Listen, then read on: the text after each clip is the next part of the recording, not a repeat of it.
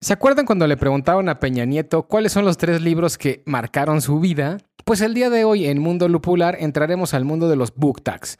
Los invitamos a ver cuáles son las respuestas que damos a diversas preguntas de cultura literaria que iremos respondiendo al azar y con lo primero que se nos venga a la mente. No decimos más, bienvenidos, bienvenidas al capítulo. Recuerden que están en Mundo Lupular. ¿Usted es mala copa y recita poemas sin que nadie se lo pida?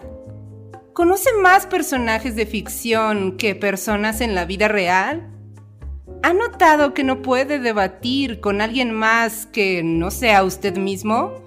Entonces, escúchenos. Entrevistas, tertulia, lúpulo y mucho más en Mundo Lupular. Aviso. Las opiniones, argumentos y tonterías vertidas en este podcast no son la verdad absoluta y pueden estar influenciadas por el alcohol. Si tienes una opinión diferente, publica un podcast. ¿Qué tal, colectivo inconsciente? ¿Cómo están? Todos y todas los que nos escuchan. Nosotros estamos aquí muy divertidos, la verdad, el día de hoy, porque tenemos un programa interesantísimo en el sentido de que va a ser muy espontáneo, nos va a sacar seguramente muchas risas, nos va a sacar ahora sí que todo lo inconsciente, ¿no? Que tenemos en el colectivo. Pero bueno, yo soy el Cachuchas. Eh, nuestras redes sociales son mundo, arroba mundo lupular y nos pueden encontrar en Twitter, Facebook e Instagram. Y nos acompañan eh, pues los de siempre, que son nuestras queridas Medievalina y Tuca, ¿cómo están? Oli, ¿cómo están colectivo? Hola, hola. Y nuestro querido amigo Dries también. ¿Qué tal? Muy buenas tardes, noches, días. Bienvenidos, bienvenidas a este nuevo podcast. Y sí, efectivamente, creo que es un tema divertido. Yo creo que espero que les guste la chaviza. Ya, Ya, ya empezamos mal, Dries. Son de esas cosas que están como muy de moda y la verdad es que pues creo que todos siempre tenemos una respuesta para eso, así que también invitamos a todo el colectivo a dejarnos sus respuestas a estas preguntas en las redes sociales de su preferencia. Exacto, porque este es un programa eh, pensado para que no solamente interactuemos nosotros, los de la mesa eh, lupulada, sino para que también todo el colectivo pues eh, tome parte, ¿no? Exacto, sí, claro, la idea es aquí es que todos vayamos construyendo. ¿Están de acuerdo? Así que vamos a empezar con esto que es Book Tag de Tertulia Lupulada. Ya llegó el colectivo. ¡Saquen las caguamas!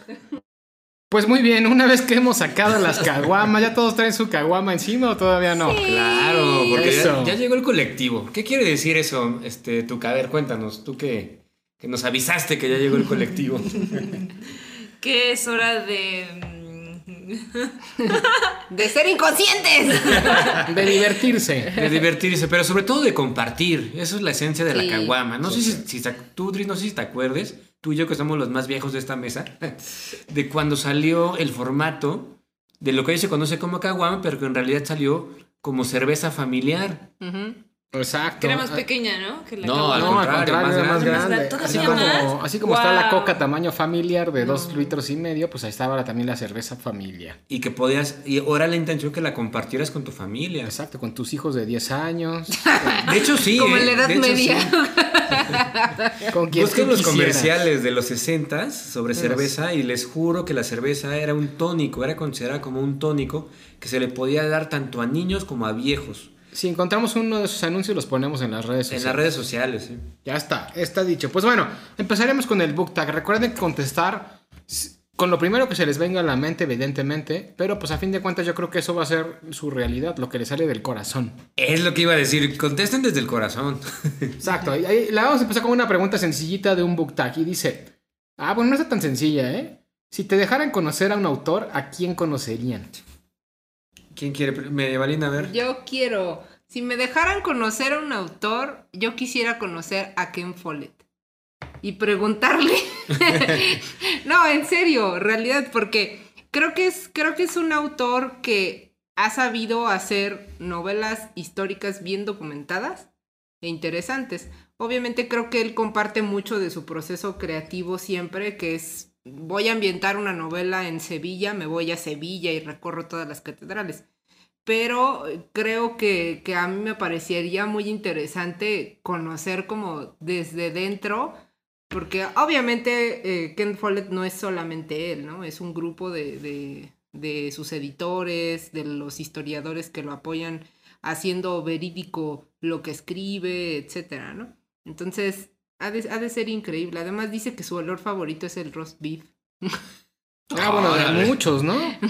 Pero él dice que su olor favorito es el roast beef. Y dice que su momento favorito es una copa de vino a las 6 de la tarde. Tiene un video, tiene unos videos que son así súper, este... Eh, que le, le hacen preguntas, justamente así como el book, book- como este Book book, tag. tag. Este, le hacen preguntas como, ¿prefieres el formato digital o el formato físico? ¿no? Y contesta, tengo un amigo que tiró todos sus libros y no sé qué, pero yo prefiero seguir oliendo el aroma del papel. Y yo, no es cierto, deja de romantizar, nadie tiraría todos sus libros. Pero bueno, sería Ken Follett. Muy bien. Ok. ¿Al- ¿Alguien más se quiera contestar? Está difícil. No especifica la pregunta si está vi- Vivo, si- vivo es o justo muerto. Lo que te iba a preguntar. Pero yo creo que vivo. Vamos a dejarlo en vivo. Ay, no, no, no. no. Sí, sí, sí, en Dice, vivo, ¿quién te gustaría? En ¿Qué te vivo, gusta? vivo. Digo, siendo lo más realista posible, pues alguien que realmente hoy en día sí pudieras conocer si tuvieras la oportunidad. Sí, no manches, llegas con Shakespeare, pues sí, ¿qué, qué pedo? ¿Tú quién eres? Así que a ver, cachuchas, ¿a quién quisieras conocer? Eh, híjoles, vivos, vivos, vivos. Ya tenías uno muerto, ¿ah? Seguramente. muerto. Está complicada la pregunta, no está tan La sencilla. verdad es que yo había, yo había pensado en Asimov, la verdad. Este, me, me encantaría haberlo conocido, este, porque me parece una de las personas más inteligentes que ha pisado esta tierra, ¿no? Pero vivos como tal, híjole, pues yo creo que me, que me gustaría conocer... De entrada yo creo que me gustaría conocer a una escritora, si es vivo. Sobre todo porque estamos en, en, pues en este tiempo de escritoras, ¿no? No sé si se han dado cuenta ahorita la mayoría del, del boom latinoamericano y literario ha sido de, de mujeres, ¿no? ¿Y a quién? Es, es lo que estoy pensando. Le está dando maromas. Le estoy dando maromas porque no tengo nada en la mente. A ver, pues me gustaría conocer a, a Mónica Ojeda. Es una escritora que, de la cual yo he leído solamente un libro que se llama Nefando, que en realidad no me ha gustado tanto, pero me gustaría conocerla porque quisiera saber de qué mente tan pervertida y retorcida salió esa novela, caray. Y, y yo estoy seguro que tal vez si su novela no me gustó tanto, sus conversaciones y sus borracheras deben ser fabulosas, ¿eh? Ok. Tuca. Este, sí, ya, ya tengo uno. Me costó mucho trabajo porque estaba pensando en todos los escritores que ya fallecieron que me encantaría haber conocido. Pero, este, ¿saben quién me gustaría mucho conocer? A este, ay, Daniel Saldaña París y preguntarle, oye, ¿por qué hiciste una novela tan, tan rara que no, no sé, no me, no quedó claro mucho lo que querías decir? Bueno, eso es lo que yo pienso, ¿no? Y decirle que por qué tuvo que haber sido tan pretencioso. Hay que etiquetarlo.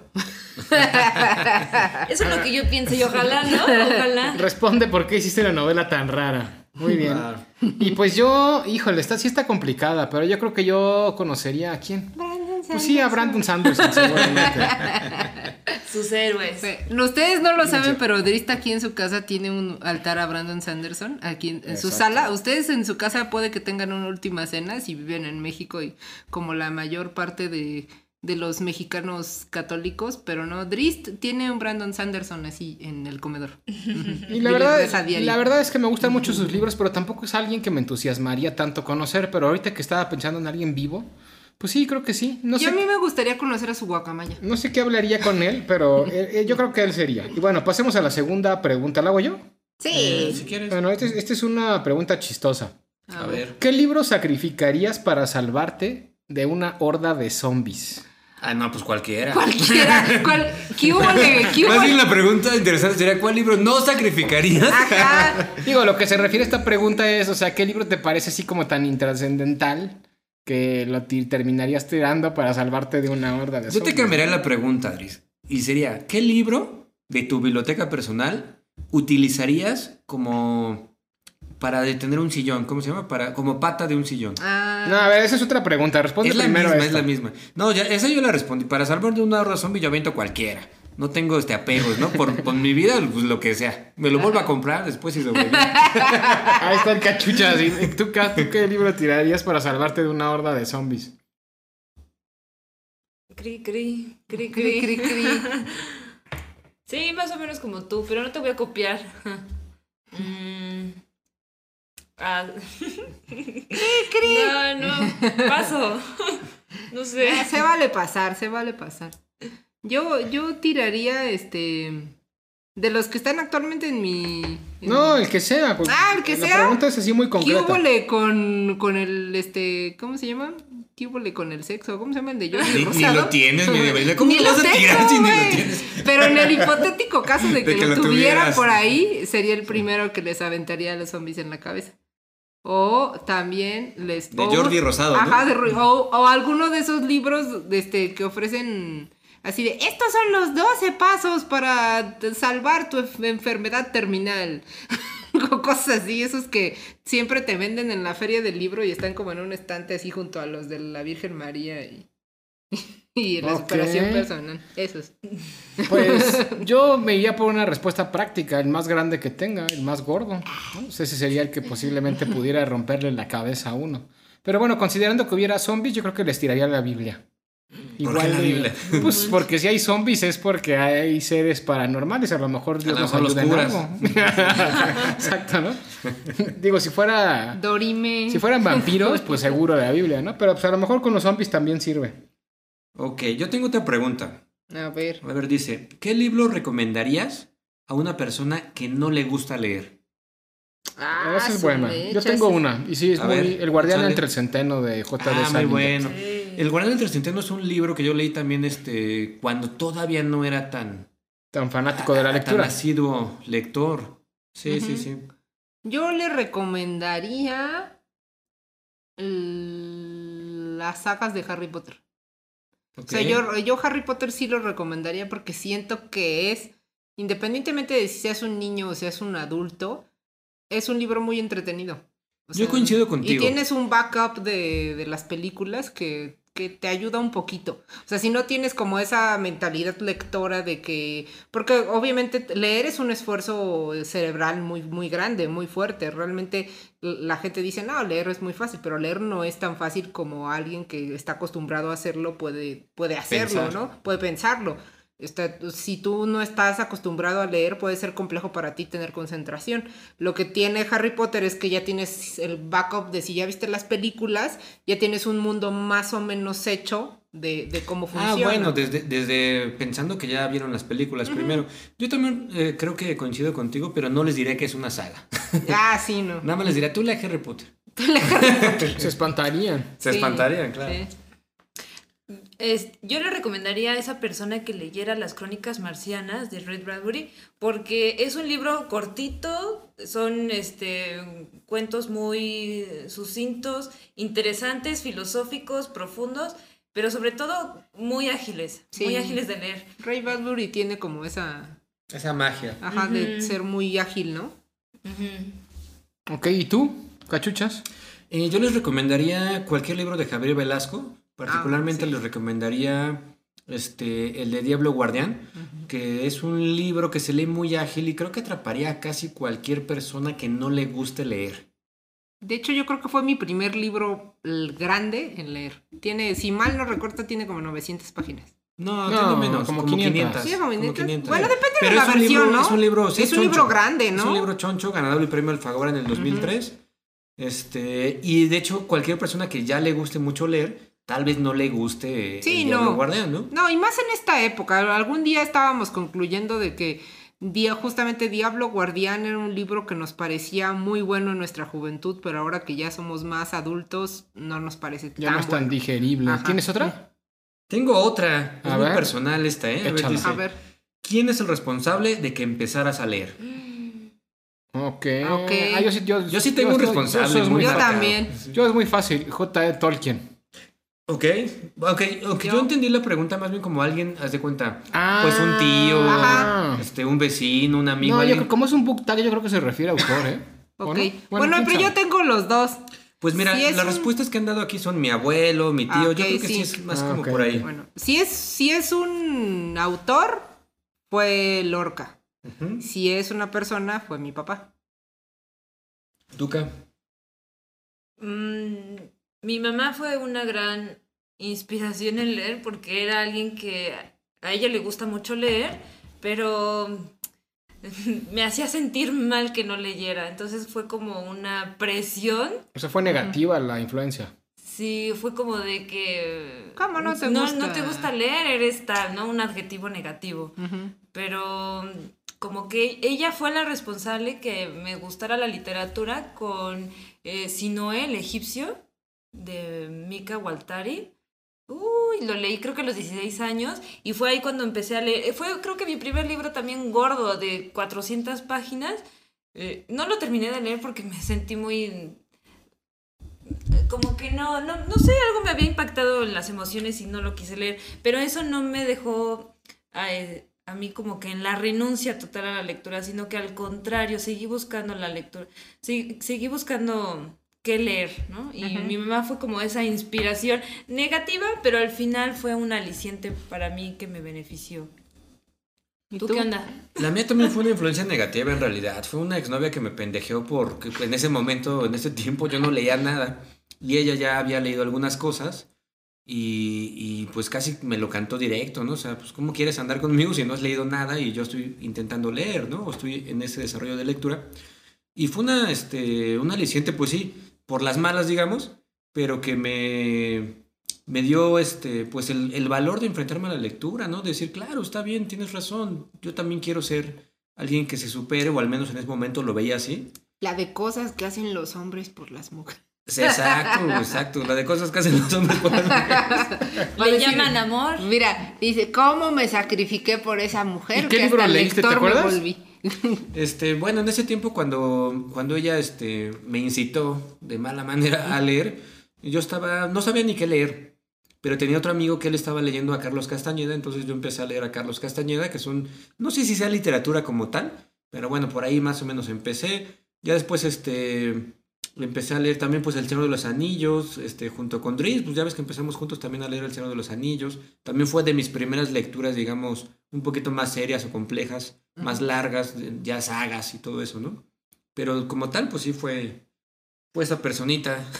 Ok, muy bien. No vamos a decir No Vamos nombres. a decir nombres. Pasemos a otra Sí, pregunta. tú ni has Tú, dicho tú no dijiste No, nada. pues yo ya les dije que Tolkien, ah, bueno, y de personas, pues un primo, Manolo. Yo creo que fue el que me influyó a, a leer también. Bueno, otra pregunta. A ver, esta está medio difícil a lo mejor. ¿Cuál es un libro que a ustedes les gusta mucho, pero que a nadie le gusta y que incluso puede ser hasta como una vergüenza? Uy, Ah, es como el lado B, digamos. uno. El lado B O sea, de, de tu- tus gustos un B. gusto culpable. Mi Un gusto, gusto culpable, culpable. yo tengo el mío. En muchas vidas, muchos maestros de Brian Weiss. Ay, no es Bueno, Sí, Ok. es ¿qué un- vergüenza? Pues no me avergüenza, o sea, no es gusto culpable, porque yo no tengo, o sea, de- de- en general de la vida no tengo gustos culpables. O sea, si yo digo, ah, me gusta el reggaetón y me gusta Ozuna, es como, no me interesa. No te sientes culpable. Ajá, no me siento culpable. Pero el- lo que sí sé es que sería como el lado B, como cuando yo descubrí muchas vidas, muchos maestros y me acerqué a él, sí me acerqué con un poquito de pena, sí puedo decirlo, porque dije, este es un libro que yo si en mi vida diría, "N- no me voy a acercar a él, no voy a leerlo. Pero creo que es uno de los libros que me ha dejado más aprendizajes, independientemente de su teoría de las vidas pasadas, etcétera eh, tiene como muchas cosas a reflexionar al respecto de, de, de la vida en general y de gestionar tus emociones y gestionar cómo te relacionas con tu entorno también. Claro. Ok. A ver, ustedes, Pues, Tuca, eh, cachuchas. Yo, yo también no, no estoy tan avergonzado de leer a este autor, pero yo sé que cuando lo menciono, hay gente que se puede llegar a sacar un poquito de onda. Y es Jorodowski. O sea, a mí me gusta mucho, yo lo, lo, lo, aprecio porque en algún momento de mi vida pues me llevó hacia otras lecturas un poco más profundas en cuanto a psicología, filosofía o temas esotéricos, pero eh, sé que es un autor complicado, o sea, yo sé que, que muchos lo aman y muchos lo odian, ¿no? Yo no lo amo, pero sí, sí me gustan algunos de sus libros. Y, y lo mismo, ¿no? O sea, no me siento avergonzado ni nada, pero sé que es un tema que luego uno saca y sí se te quedan que viendo te raro, ¿no? Ay. Ujú. Tuca. Creo que no tengo gustos culposos. Ok. Tú. Dries. Pues yo creo que Isabel Allende, siempre me ha gustado mucho Isabel Allende y yo sé que todo el mundo la critica, pero yo siempre casi suelo leer casi todos los libros que publica y publica muy Es seguido. como Arjona, ¿no? Es como el. Arjona, nuestro Arjona. Isabel Allende es nuestro Arjona. Ah, exacto. Nos encanta Arjona y Arjona es un gran escritor y un gran compositor. A ver, y ahora no sé qué tiene que ver con esto. perdón. es que estamos hablando de gustos culposos. Y ahora al revés, ¿cuál es un libro que a todo mundo le gusta y que a ustedes no les gusta? Ay, Rayuela. Ah, eso hay muchos, eso hay Sí. muchos. Pues Paulo Coelho, ¿no? No, Rayo, No, no, pero No. o sea, que sea como un canon literario canon? que tú digas, oh, Ah, que- El Cien mío- años de soledad. El mío es Rayuela. Ahí está. No. Cien años de soledad es un libro que a todo el mundo le gusta. No quiere decir que a mí no me guste, pero siento que no me gusta tanto como a la Ajá. gente que le gusta. Totalmente. No, O sea, sí he visto no. gente que, que se apasiona muchísimo. A mí me pasa igual con Rayuela, que todo mundo le encanta Rayuela, todo mundo quiere ser la maga. A mí, yo siento que, que, que Rayuela está muy lleno de pedantería, que, que, los, que la maga no es un personaje nada admirable y que realmente es un libro muy rebuscado. O sea, la historia no es mala, sí es entretenido, pero no es la cosa más maravillosa. O sea, yo creo que Cortázar tiene más mejores cuentos por ahí que mm, Rayuela entera. Ok. Tuca. Dijimos canon, ¿verdad? Sí, algo que, algo que diga, que todo el mundo diga, "Ah, esto está padrísimo, pero que tú digas, no, yo no le encuentro ningún sentido. Uy. Pues me podría ir por Carlos Castañeda, que no me gusta, no me atrapa. Pero nadie. Pero no, no, no, ¿Sí? como Sí, alguien que no. no. O sea, que digas, no manches, a todo el mundo le encanta este libro. O sea, como Cortázar y Rayuela, a todo el mundo. es muy, muy común que a todo el mundo le guste, ¿no? ¿No se te ocurre nada? No. Ok. Yo me voy por Patrick Rothfuss en Fantasía, en la serie del nombre del viento y, y, eh, no me gusta nada al Patrick Rothfuss. Es uno de los escritores que más me han aburrido en fantasía y tiene un montón de fanáticos. Y cuando digo montón, son millones. Entonces, ya me voy con ese. ¿Tienes alguna pregunta? Aquí tengo otra. ¿Cuántos libros son demasiados en una saga? Digo, obviamente para cada quien, ¿no? Y fíjate que esta pregunta eh, me recordó lo que veníamos platicando tras bambalinas de que últimamente hemos leído ciencia ficción y siempre son sagas, carajo. O sea, ¿qué, qué onda con, con esos escritores, no? El- la saga más corta que yo conozco es la de la trilogía de los tres cuerpos de Sichin Liu, que es de tres libros, es una trilogía. Pero Asimov tiene sagas de 18 libros, este... eh, Sí, Tolkien claro. también ha escrito sagas. Sí. Pero yo creo que depende mucho también de tu. Por ejemplo, este. Yo leí la saga de la espada de la verdad y en español tiene 20. Dos libros. 20, no, 24 ya. Bueno, 24. Tiene pero 24. Son un- Los un últimos chorro. dos, los últimos dos creo que ya no los leí porque se tardaron en llegar a México y en ese tiempo mi vida creo que entré a la carrera o no me acuerdo qué pasó, que ya dejé de leerlos. Pero me acuerdo que fueron, eran libros que, que leía así, ¿no? O sea, acababa un libro al mes, literal. Pero para ti... tú Fueron cuán- 24 No, no, no, libros pero y para cu- mí lo Para ti, ¿cuál es lo pudieron. ideal, digamos? O sea, que, o sea, sí hay sagas de 24 libros, todo eso. Pues yo creo como 5. ¿Cinco? Cinco. ¿Tú, Dries? También 5 o 6. Por ejemplo, Outlander tiene 5. Yo, me, yo me iría por Yo sí me tres. lo aventaría, Más de tres yo siento que ya es una exageración. Pero bueno, a que menos que esté muy bien justificado y demás. Pero sobre todo porque quitan tiempo de otras lecturas, ¿no? Es como, Sí, oye, es ya... problema. Hay tanto que leer y luego de repente hay sagas tan Sí. largas. ¿Tú, tú, Cara, cuántos le Yo creo que sí, máximo cinco. ¿Máximo cinco? Sí. Ujú. Uno estaría ideal, ¿verdad? Bueno, ya serían sagas. La pregunta es, ¿las sagas de cuánto, este... Para que sea saga, ¿cuántos libros tienen que ser, Dries? Por lo menos cuatro, ¿no? No, No, cinco. 3, 3, 3. ¿Tres? ¿Tres? ¿No es trilogía como tal? Pues sí, Trilogía, pero ya, cuatro- serían pero ya cuatro, sería, ¿no? ya sería una saga. La trilogía ya es una saga. Creo yo. Sí, 3, 4. Pero bueno, 5 yo creo que todavía aguanta. Depende del tamaño también, porque Sí, hay cinco libros de 500 5 libros de páginas. 300, 400 páginas, o hay libros de 5 libros, hay cinco, hay sagas de 5 libros que tienen mil páginas cada libro, ¿no? También depende de eso, pero bueno, yo creo que 5 libros está bien. A ver, aquí tengo uno. Un libro que no hayan podido terminar de leer. Uy, pues yo tengo varios, la verdad. ¿eh? Ajá. Pero uno que, que me vino así en la mente, así que me hizo clic, es el de Los Arcurias de la Gravedad de Thomas Fincon. Es un ladrillo este, que, que quiero, en realidad quiero leer. Yo creo que me acerqué a él eh, en una edad muy temprana y no comprendí nada de ese libro. Se me hizo muy complejo, no entendí qué quería decir, ni mucho menos a qué se refería en todas sus este, pues, referencias, valga la redundancia que él hace. Pero yo creo que lo debería de leer algún día, pero ese no lo he terminado de leer. Ok. Mm, yo estoy pensando cuál no pude terminar, que me aburrió mucho. Creo que fue. Ay, es que yo nunca. Luego hay unos que no terminan. Pero así genuinamente que no haya terminado porque me haya aburrido muchísimo. Creo que fue. Mm, el de. El de Javier Velasco.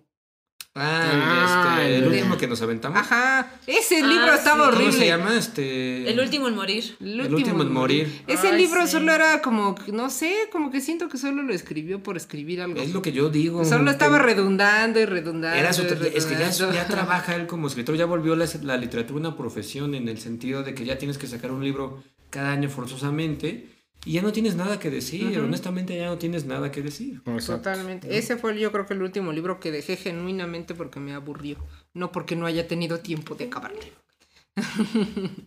Ah. Pues ese yo, ajá, justo el de El último en morir. Y también el de Mika Waltari que estaba comentando de este, el Sinué, el egipcio.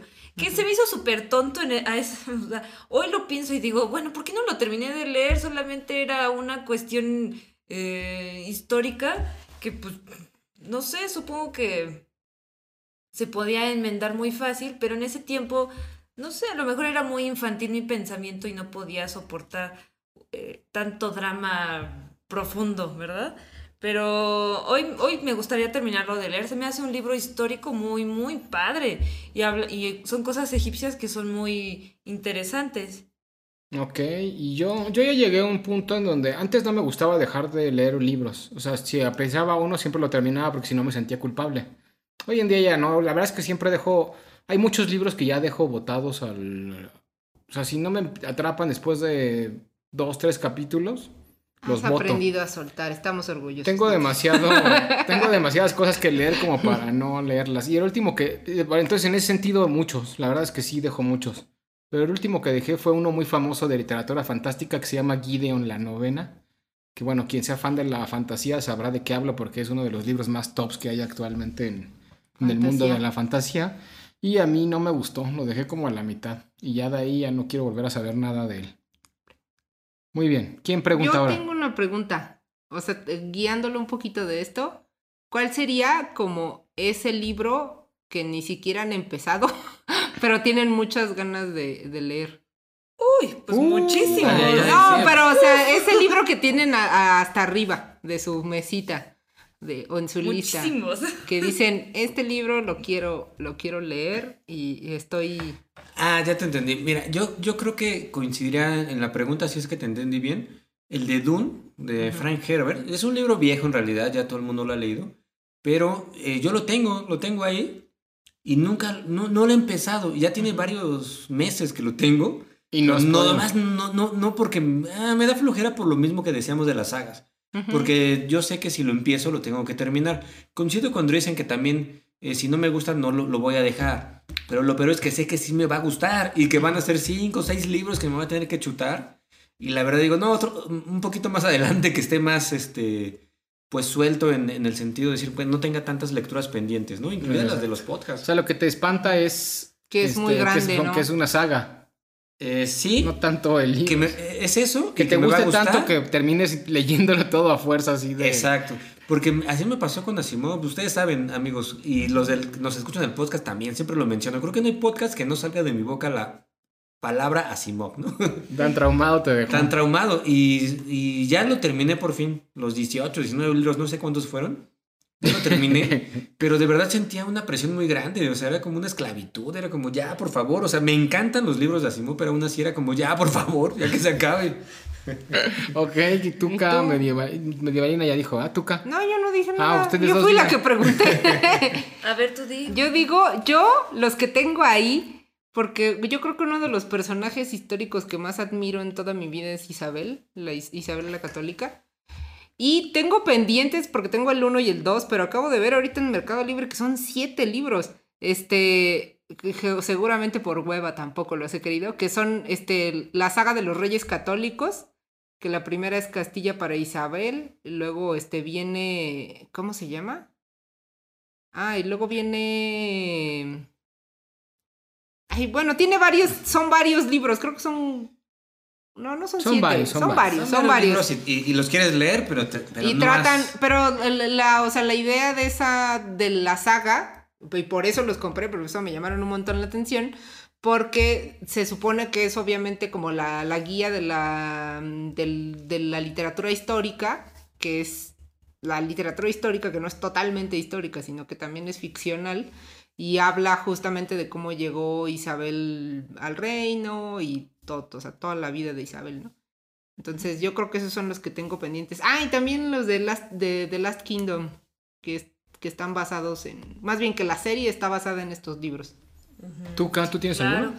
Sí, tengo varios, de hecho, y son este tamaño ladrillo, que son Guerra y Paz, de Tolstoy, Ulises, de James Joyce, Ah, ese es un eterno de la pila. Sí. este, ay, Yo ya lo leí completo. Paraíso, Paradiso. Les Pero- ama Ah, Lima. Les ama Lima. Lima. También lo leí completo. Sí, son ladrillos, son tres. Ay, me gustaría releer El Quijote, que lo leí justo en una temporada de la universidad en la que no me dejaba, eh, con- no me dejaba gozar el libro precisamente porque eran materias súper rigurosas en las que tenía que estar concentrada al 100% y tenía que dejar al lado el, este, el Quijote y Sancho Panza. Y me dio mucha pena que nunca lo, lo gocé tanto como para hablarlo y citarlo como ustedes lo han hecho de una manera que es natural, pero yo ni he llegado a eso. Bueno, es que ese lo hemos leído varias veces. El Quijote yo creo que es uno de los libros que merece una relectura. Mínimo una vez. Exacto. O sea, Sí, la lectura claro. y una relectura. Ay, esa es una buena pregunta. Bueno, yo le respondo rápido. Eh, tengo dos y, y también los dejo por miedo a que son muy grandes las sagas. Uno es la saga de la Torre Oscura de Stephen King y el otro es Malaz, el libro de los caídos de Stephen Erickson, que también el- es- es- la saga de la Torre Oscura creo que tiene siete libros y el de Stephen Erickson, Malaz, tiene 10, como de 800 páginas cada uno. Sí, Entonces, por es- eso, aunque me muero de ganas de leerlo, los Porque voy quiero dejando. vivir también. Lo que pasa no es eso, lo que pasa es que Sí. meterte en un proyecto de esos es dedicarle dos años completos a el proyecto y entonces mientras te vas perdiendo un chorro de cosas que van saliendo por ahí, ¿están de acuerdo? Sí, sí, sí. Entonces, eso- ese es mi miedo. iba Pero a hacer bueno, una pregunta. Otra pregunta. Basada en, en lo que acabo de decir. A ver, regrésale. a ver, si no yo les hago una, tengo aquí una. Esa está buena, creo. O sea, ¿qué personaje de lo, del libro te gustaría que fuera, que existiera en la vida real? Conocer en la vida Yo real. tengo. Órale. Yo, yo. Es un personaje de, de un libro Sí. que te gustaría conocer. yo. Exacto. A ver, échale media balina. Tom Builder de los Pilares de la Tierra. Tom Builder era un hombre que amaba a su familia, era trabajador, murió injustamente, construyó los pilares de la catedral, era maestro este constructor. Yo creo que Tom Builder fue como como esos personajes donde dije la bondad existe, la gente es buena, el mundo es malo y este y no merecía morir. Ok. Muy medievalino tu, tu comentario. Ustedes, Eh, pues a mí me gustaría, me, me gustaría haber conocido, conocer a Henry Chinamsky. Yo creo que todos saben quién es, ¿no? ¡Oh, ¡Claro! Este alter ego de Bukowski. Claro, Bukowski, claro. Genial. Me hubiera encantado irme a beber con él, por supuesto. Eh, Doctor Nazi. Buenísimo. Híjole, yo no sé, yo tengo tantos, o tal vez ninguno. A ver, Dres, tú. no, es que también estoy pensando quién. Piensa. Es alguien que me gustaría conocer, un personaje de un libro. Legolas, Gimli. No, no, no. Aragorn, Estaba hijo de pensando en alguien que no fuera. Estaba pensando en alguien más cercano y que no fuera de fantasía. Pero no se me ocurre ninguno todavía. Pasan. O pasas ¿Sabes? de- ¿Tú, O sea- ¿Tú qué pasas? Es que son varios y a la vez ninguno. Sí. Hay varios, pero pues di el primero que te venga a la mente. Sí. Porque acuérdense que esto es del corazón. Ven, yo no de la mente. Yo contesté desde el corazón. Sí, yo Tom también. Seguramente que hay personajes mil veces más interesantes Sí, que Chinaski, seguramente. pero del corazón es como, amigo, ven, te vas por una cerveza. Sí. Sí, puede ser. Hace poquito leí El viaje del elefante de Saramago y me gustó mucho el cornaca. el que es el que El cuida, entrenador, ¿no? el entrenador del elefante, bueno, sí, del entrenador de los elefantes en la India, este, y se me hizo un personaje súper bondadoso. ¿No? Esa alma tan bonita que te dan ganas de estar con él y que te dé un poquito de su compañía y su serenidad. Y no sé, me gustó mucho ese personaje. Va. Ya tengo uno. Este, digo, las novelas no tan populares. Bueno, sí son populares, pero no tan queridas. Robert Langdon de Dan Brown. ¿Te Del Código conocer que- Ah, sí. Me gustaría que me enseñara todo lo que sabe de simbología y de iconografía y de cultura. pues, Órale. de, de Sí, toda, sí. ajá. Bueno, todo lo que dice Dan Brown que sabe de, de ese mundo de, de la semiótica, de la, Ajá. de la iconografía la medieval, renacentista y demás. Por eso me gustaría conocerlo. Claro. Perfecto. ¿Quién más tiene pregunta? Yo tenía una hace rato, pero ya se me olvidó. Bueno, Así yo que- les yo tengo una. ¿Ustedes este qué prefieren? ¿Comprar un libro o pedir prestado un libro? No, pues pedir prestado un No, libro. comprar un libro. Comprarlo. Comprar, ¿no? Comprar también. No me gusta pedir prestado libros porque no me gusta regresarlos. ¿no? Exacto. Sí, sí, sí. La verdad, yo les confieso, nunca me prestan un libro. Solo Pablito es el único al que le he regresado un libro, pero después no me, no, nadie más me presta un libro porque no los regreso. Y menos si me gustan. Y jamás presto libros tampoco, porque... eh, ¿Para qué? Ahí están en las librerías, vayan y cómprenlos. Vayan y compren, pi- sáquenlos en su biblioteca favorita. Hagan algo de su vida. A ver, tú, ¿qué, Pues, quieres preguntarnos? Vamos a hacer una última pregunta, ¿les parece? Por- Yo, yo quiero hacer una pregunta Adelante, adelante. que se las dije tras Entonces- bambalinas. Si hubiera una guerra nuclear en la cual acabaría con el 95% de la humanidad y solo el 5% de los que quedan vivos se quedan guardados en un búnker, imaginen, solo es una imaginación. Y solo e- esas personas pueden guardar ciertos libros. ¿Con qué libro te quedarías para poder empezar una civilización? Pues sí, pongamos que es uno. Cada, cada persona podría escoger solo un libro, pero solo, solo 5% de las Yo, personas. este, Fahrenheit 451.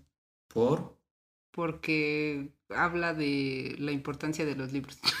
O sea, a ver, a ver, no sé si entendí bien la pregunta. Pero si es un libro para reconstruir, pues tendría que Ah. ser libros de ciencia. ah, sí, es un libro para reconstruir. Pero estamos hablando de literatura, ¿no?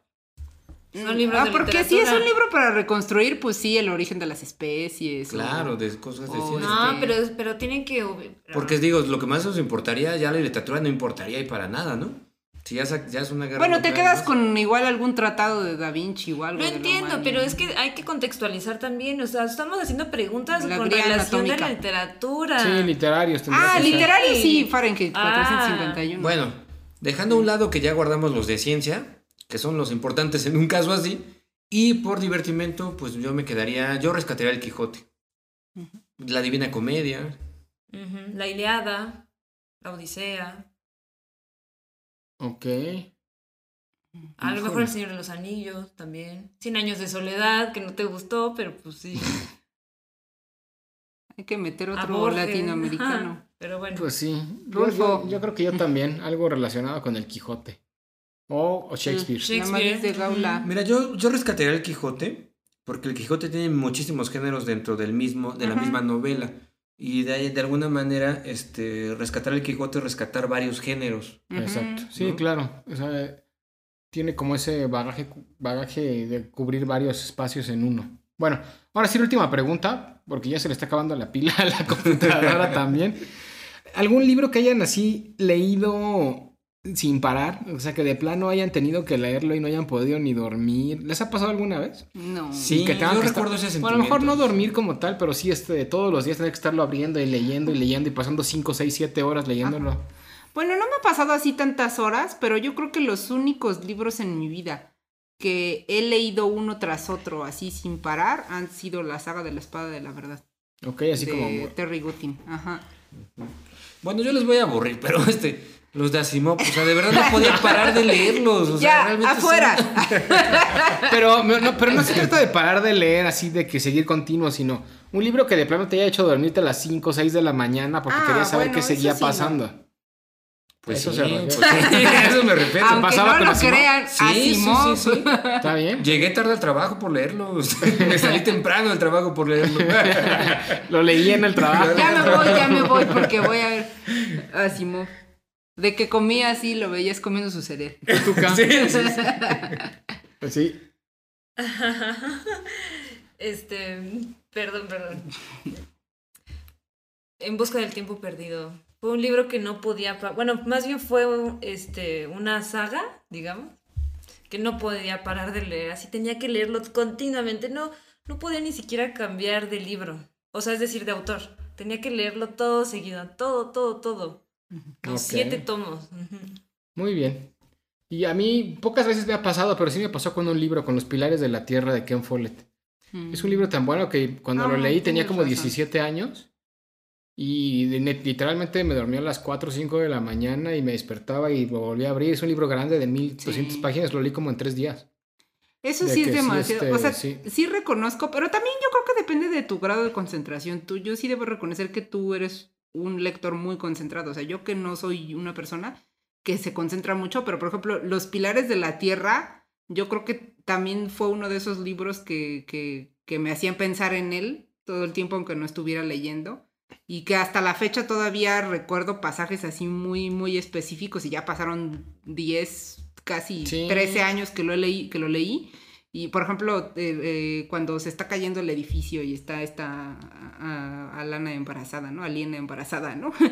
y este, son como cosas muy específicas de ese libro que yo creo que está tan bien construido que, que, que no puedes olvidar. O, ya, o Jack, este, apilando sartenes. Te hace sufrir un buen. Pero bueno, sí. pues hasta aquí le vamos a dejar en este book tag y después haremos una nueva, una nueva versión, ¿les parece?